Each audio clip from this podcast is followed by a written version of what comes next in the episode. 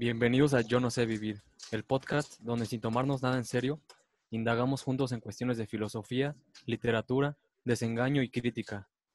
Creemos que hay que buscarle gusto y sentido a la vida porque esta es fugaz.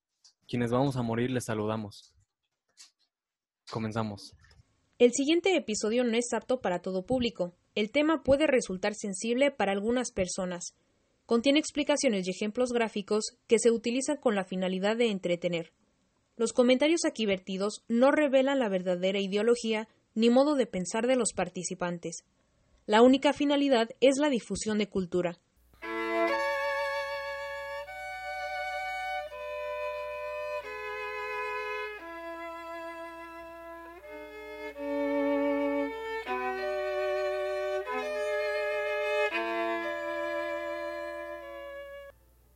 Gracias por escucharnos. En este episodio hablaremos de un filósofo noruego poco conocido y del que no existe mucha difusión. Incluso no ha sido traducido completamente al español. Peter Wessel Zapfe.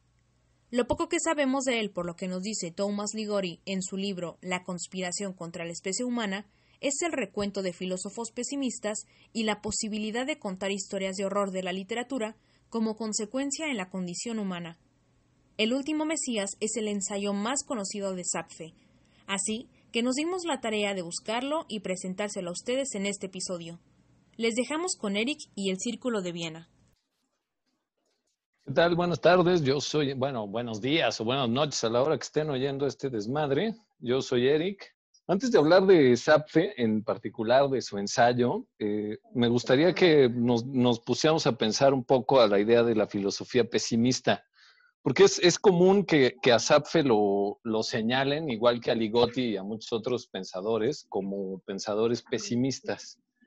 Eh, en general, pues eh, creo que es una categoría muy difusa, que no, no podemos decir con certeza qué es o quiénes son o cuál es el, el contenido de un, una cierta forma de pensamiento para llamarle pesimista pero por lo general tratamos de, encasillar en esta palabra a, los pensadores o a los ideólogos o a los filósofos que voltean a ver las cosas eh, pues menos agradables, menos satisfactorias, menos felices de la existencia.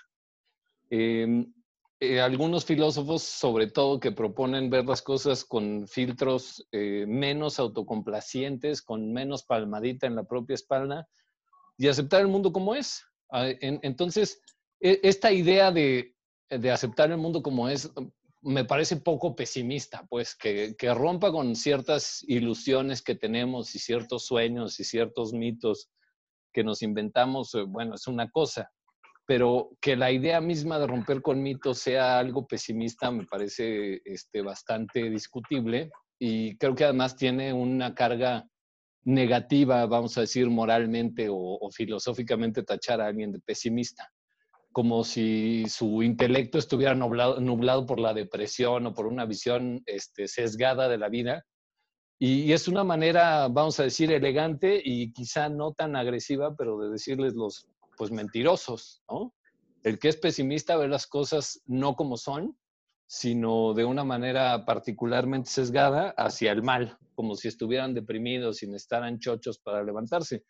Pero me parece que esa no es la visión, por lo menos que tienen de sí mismos los filósofos pesimistas, incluyendo a Zapfe.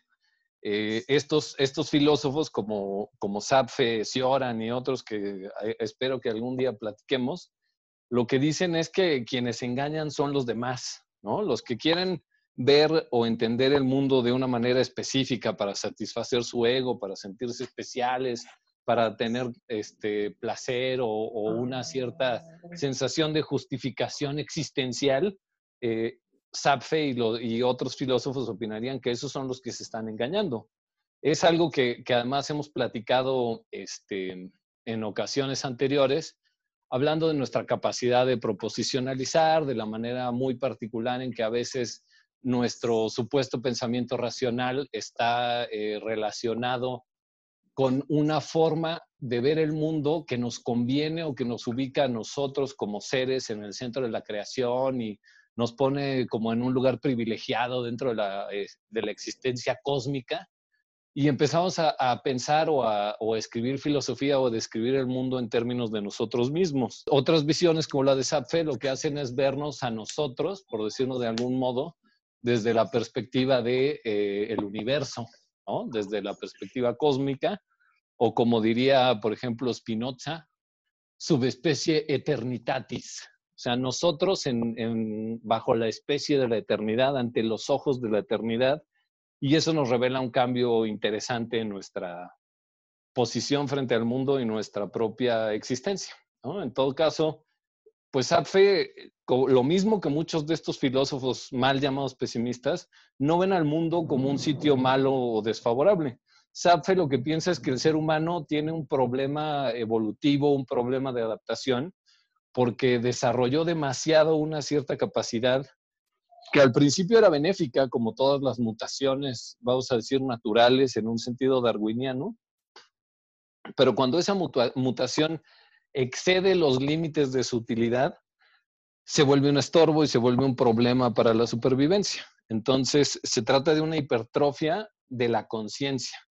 Y gracias a ese exceso de conciencia o ese exceso de espíritu, es que hemos dejado de estar adaptados para vivir en el mundo, para ser felices en el mundo o para sentir que pertenecemos al mundo de una manera armónica y natural. Eh, esto quiere decir que el problema, lo que está mal, o sea, lo, que trae una situación de cojera o de deformación o de eh, complejidad adaptativa no es el mundo, no es que el mundo esté mal hecho, o que lo haya hecho un Dios malo, o que la naturaleza sea cruel. El problema somos nosotros, el problema es la conciencia, es la, manera en que la conciencia nos hace capaces de percibir y juzgar el mundo y buscar nuestro lugar en él, pero como se ha desarrollado más allá de cierto punto, la conciencia nos hace entender de manera evidente e indiscutible que pues no, no somos parte del mundo, que nuestro lugar en él está este, en, discutible relación con lo que pensamos. Y pues nos, en, lugar de hacernos estar tranquilos y felices en el mundo como otros animales, lo que nos hace es percibir al mundo con, pues como sufrimiento. Pero eso no significa que el mundo sea sufrimiento, pues, o que el problema venga del mundo. El problema es interno. Como decía Agustín de Hipona, el problema soy yo mismo, ¿no? Cuestio mi factus sum. Eh, yo soy el problema ante los ojos de quien quiero conocer, pues que para él era Dios, para Sapfe quizás sea la naturaleza o el mundo o el cosmos, pero el problema somos nosotros. En ese sentido, este, aunque la conciencia sea el instrumento que en un primer momento, como ya lo platicamos, nos permitió desarrollarnos hasta ser como esta, e, este depredador apex en la naturaleza, porque nos permitió desarrollar cooperación, nos permitió desarrollar eh, herramientas, armas, este, estructuras arquitectónicas para cubrirnos, etcétera, la, ropa, todos los avances que hemos tenido. Al principio quizá la, conciencia entonces fue algo que nos, nos sirvió, es un instrumento perfecto para desarrollarnos en la naturaleza pero pasado cierto punto, la naturaleza se convierte en un arma de doble filo, como dice Sapfe, que se volvió contra nosotros. Eh, por una parte, dice él, nos muestra las relaciones causales en la naturaleza, que todo lo que existe en el mundo está determinado. Esta es una visión mecanicista laplaciana del mundo, en donde todas las acciones están determinadas, todos los actos, todos los hechos, todos los fenómenos siguen ciertas causas naturales. Y al mismo tiempo, pues la propia conciencia nos hace pensar que somos libres. En este choque entre la visión de un universo mecanicista y la libertad, empieza la angustia vital, pues. Porque si yo considero un universo mecanicista ah, eh, con apego a ciertas normas científicas, por decirlo así, o leyes naturales que no pueden variar, eso significa que hasta la caricia más enternecedora de mi madre o, el amor que le tengo a mis hijos no es otra cosa sino programación. Son, como diría Tomás Ligotti, los hilos que nos mueven en el mundo. Que mientras yo me imagino ser libre, hay una, este, una estructura eh, lógica o natural que lo que está haciendo es moverme y la conciencia nos da suficiente para percibir esos hilos para ver la contradicción entre la, la noción que tenemos de ser libres o de ser autónomos y no nos da suficiente fuerza ni suficiente capacidad, porque esto es imposible, para romper esos hilos. Eh, en este sentido seríamos como Pinocho, después de agarrar conciencia, pero lo vuelven a amarrar a los hilos y lo hacen bailar como este, marioneta. Es, esta sería una, una visión bastante trágica o bastante triste de la vida, pero no tiene que ver con que el mundo sea malo. Lo que pasa es que hemos desarrollado la conciencia más allá de lo que sería saludable. Eh, esto pone, por ejemplo, Sapfe a un venado o a un ciervo que desarrolla una cornamenta excesivamente grande, ¿no? Tan grande que le estorba y entonces el ciervo ya no puede vivir en la sociedad. Eh, lo que dice él es que a diferencia del ciervo, que no puede arrancarse los cuernos literalmente, nosotros sí podemos hacer ciertos esfuerzos para limitar o arrancarnos un cacho de conciencia. Y ahí otra vez es la conciencia como arma que se vuelve contra sí misma soy suficientemente consciente de las cosas para desear no ser consciente de las cosas y reconocer en mí mismo a mi enemigo. La otra parte que hace que la conciencia nos, nos, complique la existencia en el mundo es que nos permite eh, lo que ya hemos dicho, la proposicionalización, pero en este caso particular para Sapfe el problema es que nos, nos hace capaces de ser compasivos, de reconocernos en el mundo, de reflejarnos en, los demás, de sentir, de sentirnos parte, como lo somos realmente, de la naturaleza y por lo tanto aceptar como propio el sufrimiento, el dolor, la muerte, este, todas las cuestiones que son consecuencia de nuestras propias acciones. A diferencia de, por ejemplo, un león que caza y mata o un gato casero que sale a matar ratones o se madrea con otros gatos, eh, ninguno, nosotros sí somos capaces de sentir, puta, ¿qué estará, qué gacho, como los pollitos que están guardados en sus jaulas, o qué feo lo que han de sentir las vaquitas que van en el matadero todas juntas, y los marranitos que nacen y, y luego, luego los arrancan del seno de su madre y los encierran en un chiquero, y qué sentirá la vaca o la, el chivo o lo que sea que la tienen procreando hijos y se los arrancan y, la conectan a una máquina y le sacan la leche. Entonces, cuando yo llego a tomar mi vaso de leche, siento toda esa suma de miseria que he causado en el universo para poder tragar y pues no sabe tan chido. Y esto es, solo por hablar del sufrimiento animal ya en nuestra época de, eh, de producción en masa y de dominio de la naturaleza muy cabrón pero también podemos pensar que pues, los arbolitos sufren en nuestro impacto sobre el ecosistema, sobre las, las formas masivas de extinción que hemos desarrollado eh, y, ver como, como con esta lente clara de la compasión, que como soy parte de la naturaleza, ese dolor me corresponde, ese menoscabo también es mío, y entonces mis acciones que están encaminadas a la supervivencia se vuelven crueles y se ven feas y me duele hacer lo que es necesario para mi propia supervivencia. Y eso es algo que aparentemente o desde la perspectiva de Sapfe solamente los seres humanos tenemos y que es una, un efluvio natural de la conciencia. Es imposible, por lo menos en la forma en que somos, eh, tener conciencia y no tener conciencia del sufrimiento ajeno. La, la cuestión es que la conciencia es el fenómeno o la capacidad que nos permitió dominar el mundo, que nos permitió este, cazar animales, talar árboles, modificar el, ecosistema, pero ese mismo elemento tan útil es la grieta por la que sentimos un sufrimiento real o inventado de cada una de las criaturas y fenómenos naturales que vamos afectando para lograr nuestra supervivencia. Entonces, eh, la conciencia es lo que nos permite ser crueles o, dañar o alimentarnos o sobrevivir, pero también es eh, la herramienta que nos permite reconocer como propio el sufrimiento que le causamos a los animales, al prójimo y a la naturaleza cuando estamos sobreviviendo. Nos enseña sin duda que el precio de la supervivencia es la destrucción y la miseria ajena y se vuelve un peso bastante difícil de, cargar, sobre todo a la luz del, primer tema que, decía yo. Que pues estamos llevados por la naturaleza, cabrón. Entonces, por más que yo no quiera, hay unos hilos que me están llevando a, lastimar a otros animales, a lastimar a mi pareja, abandonar a mis padres, hacerme la vida imposible fumando, chupando y viviendo este, la, vida, la vida loca y total. Eh, y nos, vamos dando cuenta que si hay una sola garantía en las relaciones humanas es eh, que vamos a joder a los demás y que por mucho que queramos evitarlo, pues las leyes de la naturaleza son inviolables. Podemos soñar que tenemos voluntad de no hacernos daño unos a otros, pero la misma conciencia nos presenta apegados a una serie de, este, de leyes causales de las que no nos podemos separar. Entonces, aunque reconozco mis manos como aquellas que están matando y dañando y que yo quisiera no dañar a nadie, eh, al mismo tiempo pues veo que es inevitable dañar, lastimar y sufrir. Eh, en todo caso, la existencia, pues, la existencia consciente, no la existencia en sí misma, sino la existencia consciente es la causa del sufrimiento. Y lo curioso es que la causa y la víctima del sufrimiento coinciden en un solo sujeto, que es el ser humano consciente.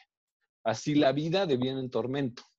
Entonces, la conciencia que nos garantiza la existencia también es lo que nos hace la existencia insoportable. Es que tenemos esta necesidad como malsana de inventarnos historias de horror, ¿no? Como que también el, ser humano es el único que se cuenta cosas horribles y disfruta contándose cosas horribles. No sé si, si, si se habrán dado cuenta de eso, pero e, es una cuestión muy paradójica porque a ninguno nos gusta sufrir, pues rechazamos por naturaleza el sufrimiento y el miedo, pero también nos encanta con, este morbo, con este vértigo eh, freudiano, contarnos cosas horribles. Y esto dice Ligotti, ¿no? Sabemos que una cosa es real, el horror. Es tan real que de hecho no estamos seguros de que pudiera existir sin, en ausencia de nosotros. Es, si bien es cierto que necesita nuestras imaginaciones y conciencias, no pide ni necesita nuestro consentimiento para usarlas.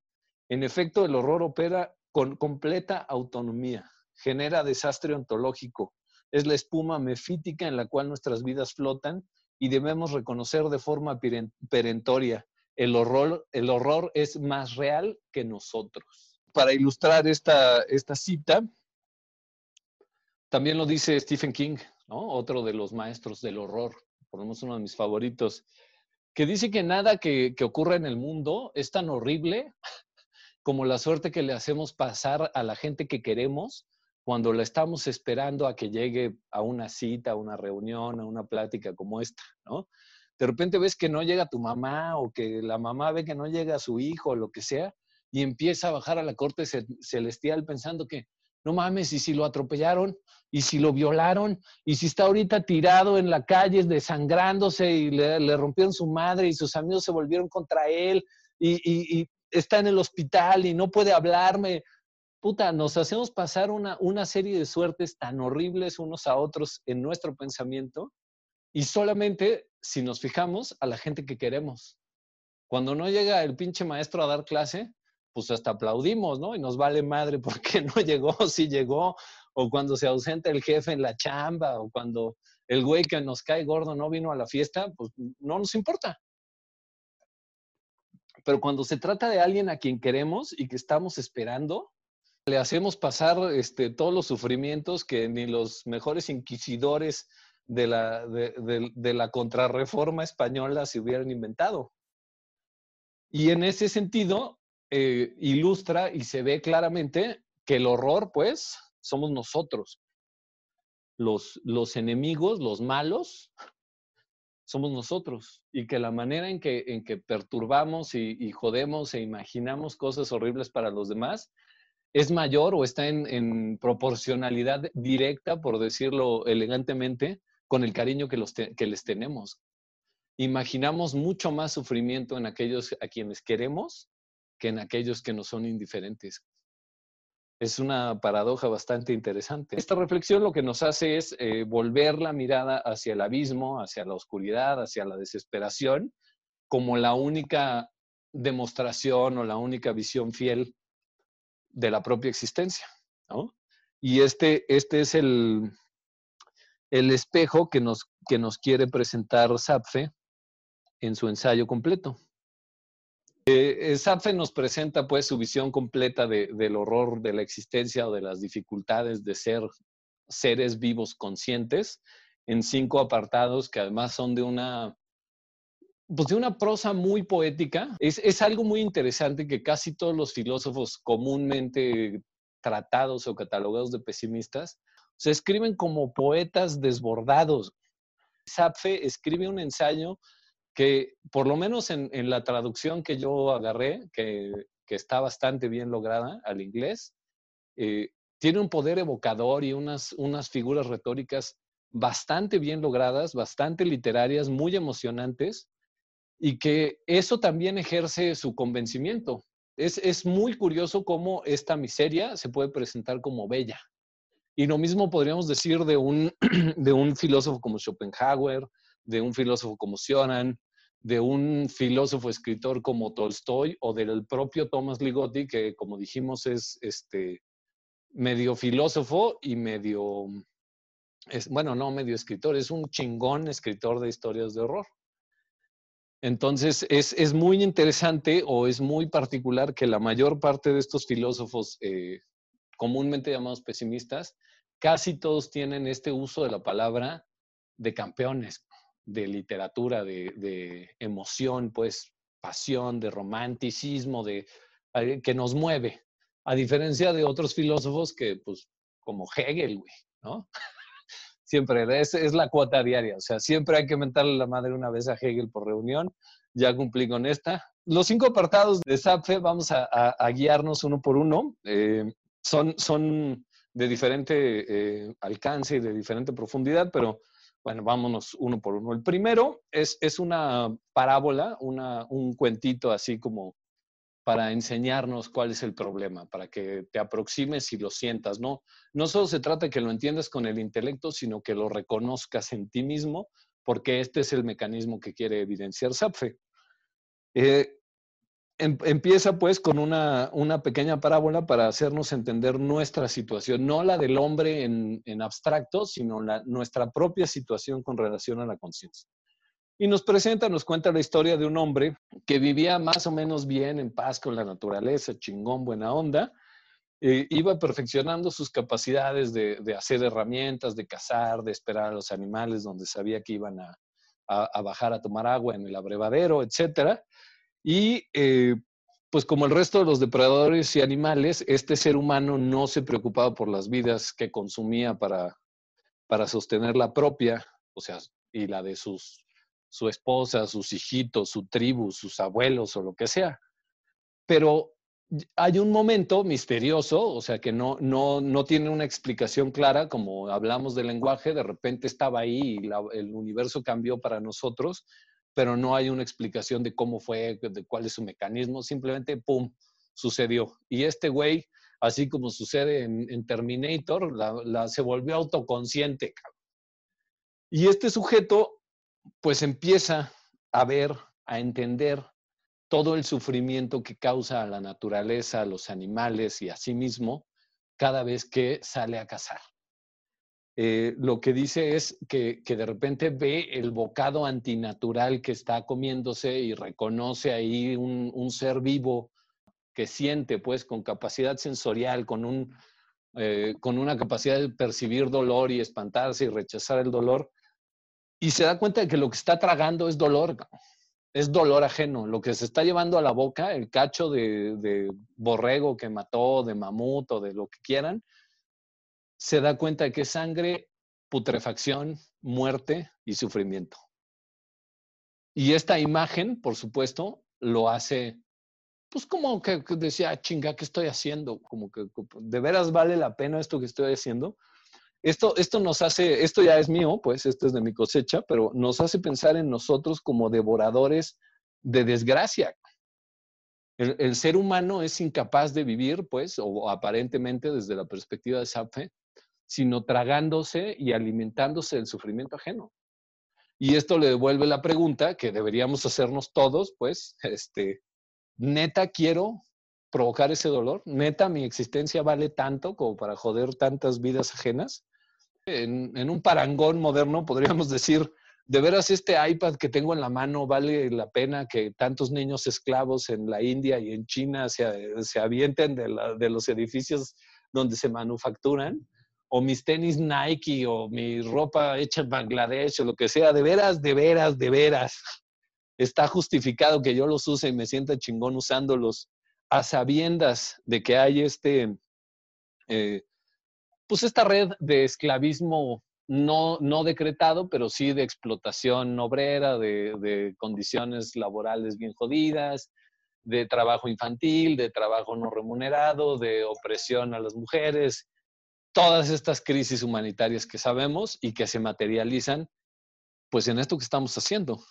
El hecho de que tengamos computadoras, este, internet, todo está construido sobre el sufrimiento y la pena de, de otras personas que se han entregado al, a la maquinaria insensible del capitalismo para alimentar nuestro ego, para permitirnos estar aquí. Y pues ahí como que se siente feo, ¿no? Como que decimos, no mames, güey. Sea, neta, aquí empiezas a ver sangre a tu alrededor, pues tocas como los diamantes de sangre de la película o, cuando hacen la, diferenciación entre el dinero limpio y el dinero sucio, pues como que dices, no mames, que, que como que te mancha, ¿no? Todo lo que posees, todo lo que tragas.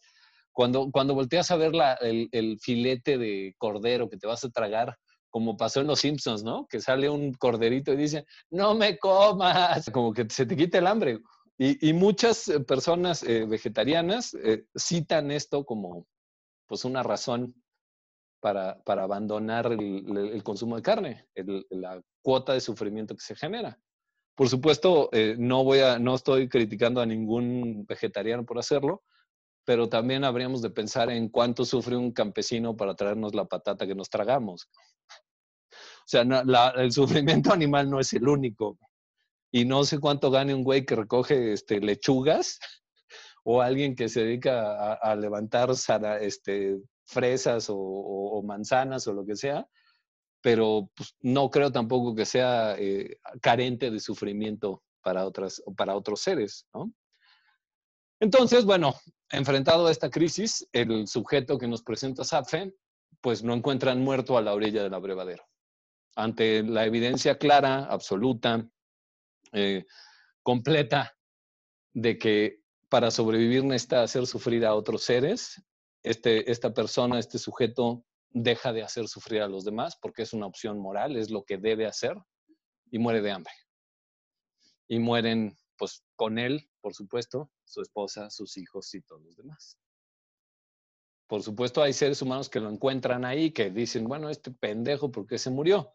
pero lo cierto es que la conciencia a todos nos llega. Un día u otro nos vamos a dar cuenta de, de, la manera en que vivimos, se va a ver este horror existencial desdoblado sobre nosotros y pues nos vamos a enfrentar a esta crisis o deberíamos enfrentarnos a esta crisis. Este ser humano decide dejar de cazar, prefiere no hacer daño y entonces muere de hambre. ¿no? Regresa a casa sin comida o se queda ahí contemplando la existencia que está del carajo ser consciente de la existencia y pues se muere de hambre. Y ahí quedó. Este es el principio del ensayo de Sartre. Pero es que entonces, o sea, sería como asumir que el simple hecho de vivir implica hacer sufrir a los demás necesariamente, uh -huh. a que no hay otra alternativa, sino que para yo vivir, e incluso solo comer, tengo que provocar sufrimiento grande en cualquier otro ser vivo. Pues sí, o sea, yo no, no sé si, si sea fácil el experimento mental, pero intenta imaginarte un estilo de vida en que no causaras incomodidad o sufrimiento a otra persona. Ni desde siquiera que, a ti mismo. Pues, desde que nacemos le causamos sufrimiento a la mamá en el parto. ¿Naces como entre llanto y sangre? ¿Sí o no? Y, y regresas. Está, está cabrón, pues. Es, es una visión dolorosa. Pero lo cierto, o sea, esto es algo, esta, esto es algo muy importante, pues que, que no se trata de que eso sea antinatural o sea malo. Todos los animales, por lo menos todos los mamíferos, nacen igual que nosotros, entre llanto y sangre. Uh -huh. Y todos dependen de sus progenitores en cierta medida y todos eh, matan y joden prójimo. Incluso las vaquitas en el, en, el campo, en estado de naturaleza, pues lo que traga una no lo traga la otra.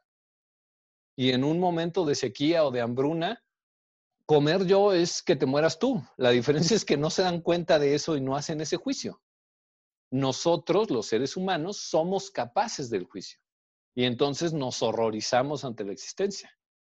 Y justo lo que, lo que acabas de decir, Diego, es, pero entonces no hay de otra. Sí, es lo que decíamos con que percibes los hilos de la naturaleza moviéndote en una forma que tú quisieras no moverte porque eres consciente que está de la chingada, pero te toca moverte así. Qué fuerte, qué fuerte. Está cabrón, me encanta. Esta es mi visión de la vida también. Yo, yo suscribo y, y apoyo. Entonces, este hecho de ser conscientes genera una relación entre compasión y sufrimiento, sufrimiento y compasión, en un ciclo de justificación uno del otro. Y nos lleva a un punto en el que eh, estamos en, en este caos de la conciencia, como ya lo explicaba. Entonces, ¿cómo se puede frenar esto? ¿Con la propia muerte, con la no existencia o de qué manera?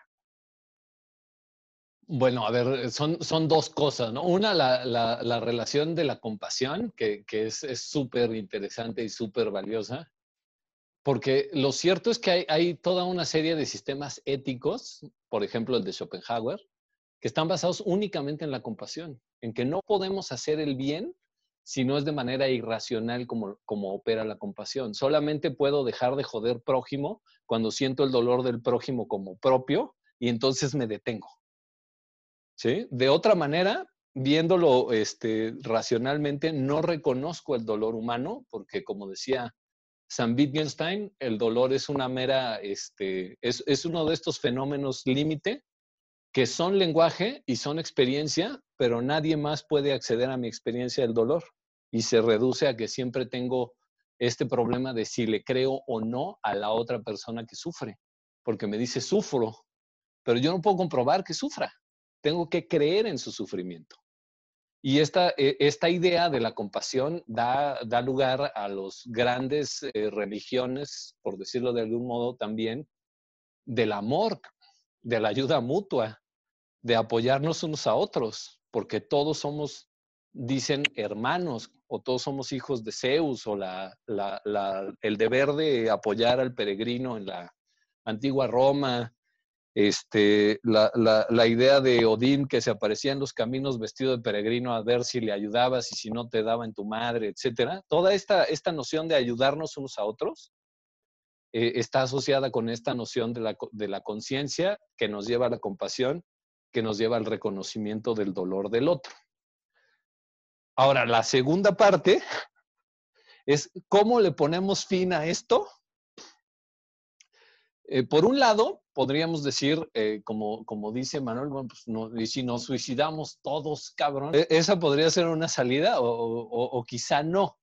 Yo creo, y creo que Sapfe opina también que no. O sea, no, no se trata de que, bueno, ya viste que tu vida es una mierda, pues muérete o suicídate o arráncate, la, muérete de hambre o lo que sea. No, no puedes imponer un deber porque es un fenómeno natural. ¿Sí me explico? No podemos deducir de esta condición de existencia un deber de eh, matarnos o de suicidarnos o de hacernos eh, menos, eh, porque es algo que, que, nos es dado por la naturaleza. Sería quizá tan estúpido o tan incongruente como decretar un deber moral contra la ley de la gravedad o decretar una prohibición contra la evolución. No, como que no encajan los dos conceptos. Entonces, eh, lo cierto es que estás vivo y estás condenado a estar vivo. La naturaleza te lleva a estar vivo. No, no, hay, otra, no hay otra explicación. Y lo mismo que, que los perritos y, los gatitos y el león y la, la orca, ¿no? La pinche ballena asesina y el tiburón blanco, pues te toca morder a los demás, carnal. Es tu naturaleza. Nuestro problema no es con si se debe o no causar el sufrimiento sino con nuestra relación eh, como seres conscientes ante esta situación de sufrimiento. Ya, ya veremos después, pues, que, que sí constituye o sí crea una, una visión SAPFE de este último Mesías, que por eso se llama el, ensayo El último Mesías, eh, de quién, o sea, cuál sería la doctrina salvadora de la humanidad para, para, acabar con esta pinche tortura de estar vivos y conscientes de que para estar vivos devoramos sufrimiento, es no hacer más seres humanos. El máximo acto de amor que podríamos tener para otro ser humano es que no nazca. Y no quiero decir este, que lo abortemos, pues, porque eso presenta otros pedos, sino más bien nunca concebirlo. O sea, la idea sería la esterilidad generalizada para todos los seres humanos. Te tragas tu sufrimiento porque, pues ni pedo, ya te trajeron a la vida. Es, lo que te toca. Pero, ¿por qué se lo pasarías a alguien más? Entonces, no, no, es, una, no es una invitación a, a, la autodestrucción del ser humano ni una justificación del sufrimiento como natural en el sentido de torturar y joder a los demás. Al contrario, se trata de mitigar el sufrimiento en alguna medida y la única manera de mitigar el sufrimiento es que desaparezca la conciencia. ¿Y cómo desaparece la conciencia? Pues si nos dejamos de reproducir. Y ese sería un esfuerzo consciente, ¿no? La conciencia volviéndose contra sí misma para que desaparezca la conciencia. Es una cuestión circular maravillosa. Y no procrear hijos, no, no hacer más de nosotros, sería un acto compasivo y de amor. No puedes aniquilar a los demás ni aniquilarte a ti mismo como un acto de compasión. No tiene sentido. Lo que estás haciendo es, es, una, es una aberración, pues. Y sería lo opuesto al deber que te está generando la conciencia de mitigar o de no causar daño. ¿Sí? Te causas daño a ti mismo, causas daño a otros, estás como cagándola, pues, ante esta auténtica conciencia. Ya veremos que esto encaja con los cinco sistemas de supervivencia o de negación consciente que nos presenta Sapfe en, en, creo que en la tercera parte del ensayo. El amor a la vida también se manifiesta pues, con el suicidio o la locura, ¿no? Yo no veo, o, o por lo menos yo no siento, y me parece un tanto simplista reducir el horror existencial o la depresión o la tristeza al deseo suicida, porque no es así. Aquí está Rodrigo, que es psicólogo, y que, no sé, a lo mejor está de acuerdo conmigo en que este, el estado de, depresión, de, este sufrimiento melancólico culero, sí está eh, en relación con una pérdida de sentido de la vida, por decirlo así, de la propia valía y de la valía de todas las cosas, pero está en, estrecha relación con el deseo y la necesidad de que sí existiera ese valor. O sea, ante una situación en, que la vida ya no tiene un sentido, una direccionalidad o lo que sea, y haber hecho las paces con eso, o sea, decir, puta, pues así es, no hay de otra, el sujeto se, estabiliza. Lo, lo, que chocan son dos fuerzas psíquicas, que es el no verle sentido y el deseo de que tenga sentido y la presión social porque haya sentido y la chingada, y entonces de ese choque, esas chispas, lo que hacen es que el sujeto este, sufra en depresión, pero es porque está tirado hacia dos formas de ver el mundo. Si la vemos de una, de una manera uniforme y directa, pues no pasa nada, ¿no? Entonces no, no sé si estoy diciendo puras mamadas, pero ahorita me, me corrige el psicólogo. No sé, no, yo estoy de acuerdo, o sea, no sé, creo que la psicología como tal eh, puede patologizar, digo, pues es, es, su chiste, ¿no? Entonces, para eso está de alguna manera, ¿no? Y para señalar eh, el, el, error, ¿no? Y nombrarlo y de alguna forma atacarlo en la cuestión eh, del, ser humano, ¿no? Pero no sé, o sea, yo creo que sí, en el fondo justamente está ese anhelo, ¿no? Siempre hay un, hubo un, un aquello, por eso el ello, esa parte, o sea, como psicoanalítica de, del, de, de, de, todo el placer, ¿no? O sea, eso que fue, digamos, es la completud, ¿no? Eh, por más que ahorita podamos, se, experimente, digamos, la carencia y el deseo, e, es una, un deseo al retorno a, eso que en algún momento al parecer estuvo, ¿no? Eh, y que es justamente de, la, no existencia, ¿no? La no conciencia, este, este momento en, en, la vida del ser humano, en, la gestación, en el que eres físicamente, tienes algo de cuerpo, pero justamente no, todavía no haces ese, ese salto que este Zapte menciona con el ejemplo del, cazador y su arco, ¿no? Que de alguna forma lo menciona como un, un momento mágico, ¿no? Así como de, ah, cabrón, qué pedo, todos los animales también tienen, tienen sentimientos, ¿no? Y, y, y, sienten como yo, pero eso, creo, yo como, como lo veo, es justamente la, la, la especularidad, ¿no? Que se ve del sufrimiento propio, de la existencia del nacer, eh, reflejado en todas las marcas del, de la vida afuera, ¿no? En todo lo, lo, que está afuera y, y, que nosotros lo nombramos, ¿no? Entonces, de alguna forma, sí, o sea, es como la, la entrada, ¿no? A la, a, la, a la, sociedad, o sea, es la, cicatriz que todos tenemos y que es el precio que tenemos que, que, que pagar por eso que llamamos conciencia, ¿no? Que de alguna forma igual yo podría, no sé, me, me, me llama la atención como la, la cuantificación de la conciencia, ¿no? Eh, también supongo que es por, por mi, mi, filtro, ¿no? Cómo veo las cosas por la carrera que estudio, pero cuantificarlo, ¿no? Y que sea como un exceso de conciencia, no sé, yo siento que es, es, es ¿no? Simplemente a, a, así, así pasó y todo lo que, todo, todo lo demás eh, son formas de, de, de, regularla, ¿no? De, de, ponerle una barrera y de que justamente haya un, un, un límite, ¿no? De eso. No sé, ya me estoy también debrayando acá medio duro, no sé, estoy diciendo eh, puras sandeces, pero de alguna forma sí, a, a lo que voy es que es, hay, hay un precio, ¿no? Por el consenso que podría ser un, no sé, creo que es una especie de, sinónimo de la conciencia, ¿no? Eh, y, creo que eh, algo muy valioso de la psicología, eh, en, en, especial el psicoanálisis, que es lo que a mí me gusta, eh, es el trabajo con la psicosis, ¿no? Y la investigación de justamente ese ser humano que está fuera, ¿no? O sea, una cosa es la depresión y una cosa es el, el, pesar, ¿no? La piedra que todos tenemos que estar jalando y la incógnita de, si la vamos a soltar o no y cómo le vas a hacer, ¿no? Pero otra cosa que creo que es todavía más, más, más que va más acercado a esto, a la, a la, angustia pura, digamos, del cuerpo, así, lo, lo, lo, puro, lo directo es la psicosis, ¿no? O sea, es justamente ese, eh, eh, no entras en ese consenso, no, no, no entras en esa conciencia, pero sigues estando en esa cadena, en esos hilos, eh, causando sufrimiento a las demás personas y las demás personas causándote sufrimiento a ti, ¿no? Entonces, pues no sé, creo que ahí es donde, en mi opinión, entra más fuertemente la, la, una perspectiva psicológica, ¿no? Por así decirlo, pero pues sí. No sé. Ok, va. Me, me, late mucho lo que dijiste al principio, o sea, esta, esta situación de, de nostalgia constante, ¿no?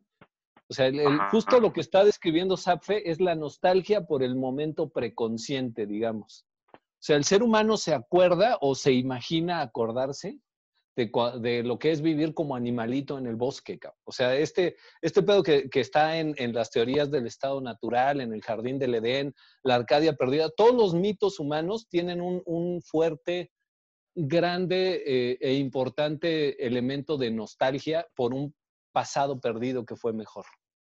Y esa, el desdoblamiento de ese pasado en un futuro que puede volver a ser tan arcádico y tan feliz como el pasado.